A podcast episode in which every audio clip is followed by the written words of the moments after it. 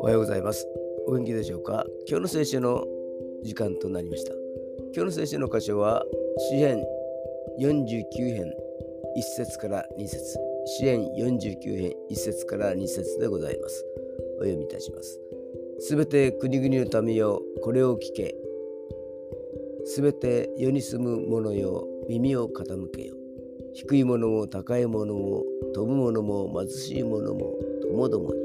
アーメン。支援49編は知恵の詩編と言われています。この世に住んでいるすべての人よ、知恵の言葉を聞け、耳を傾けよと歌っているのです。身分が低い人も高い人も富む人も貧しい人も必要なことは多くはなく、ただ一つなのです。それを選ぶか選ばないかの選択の自由は私たちに委ねられているのです。良きものを選ばれたいものです。今日も主に信頼を寄せる一日となりますように。それでは今日という一日が皆さんにとって良き一日でありますように。よッしーでした。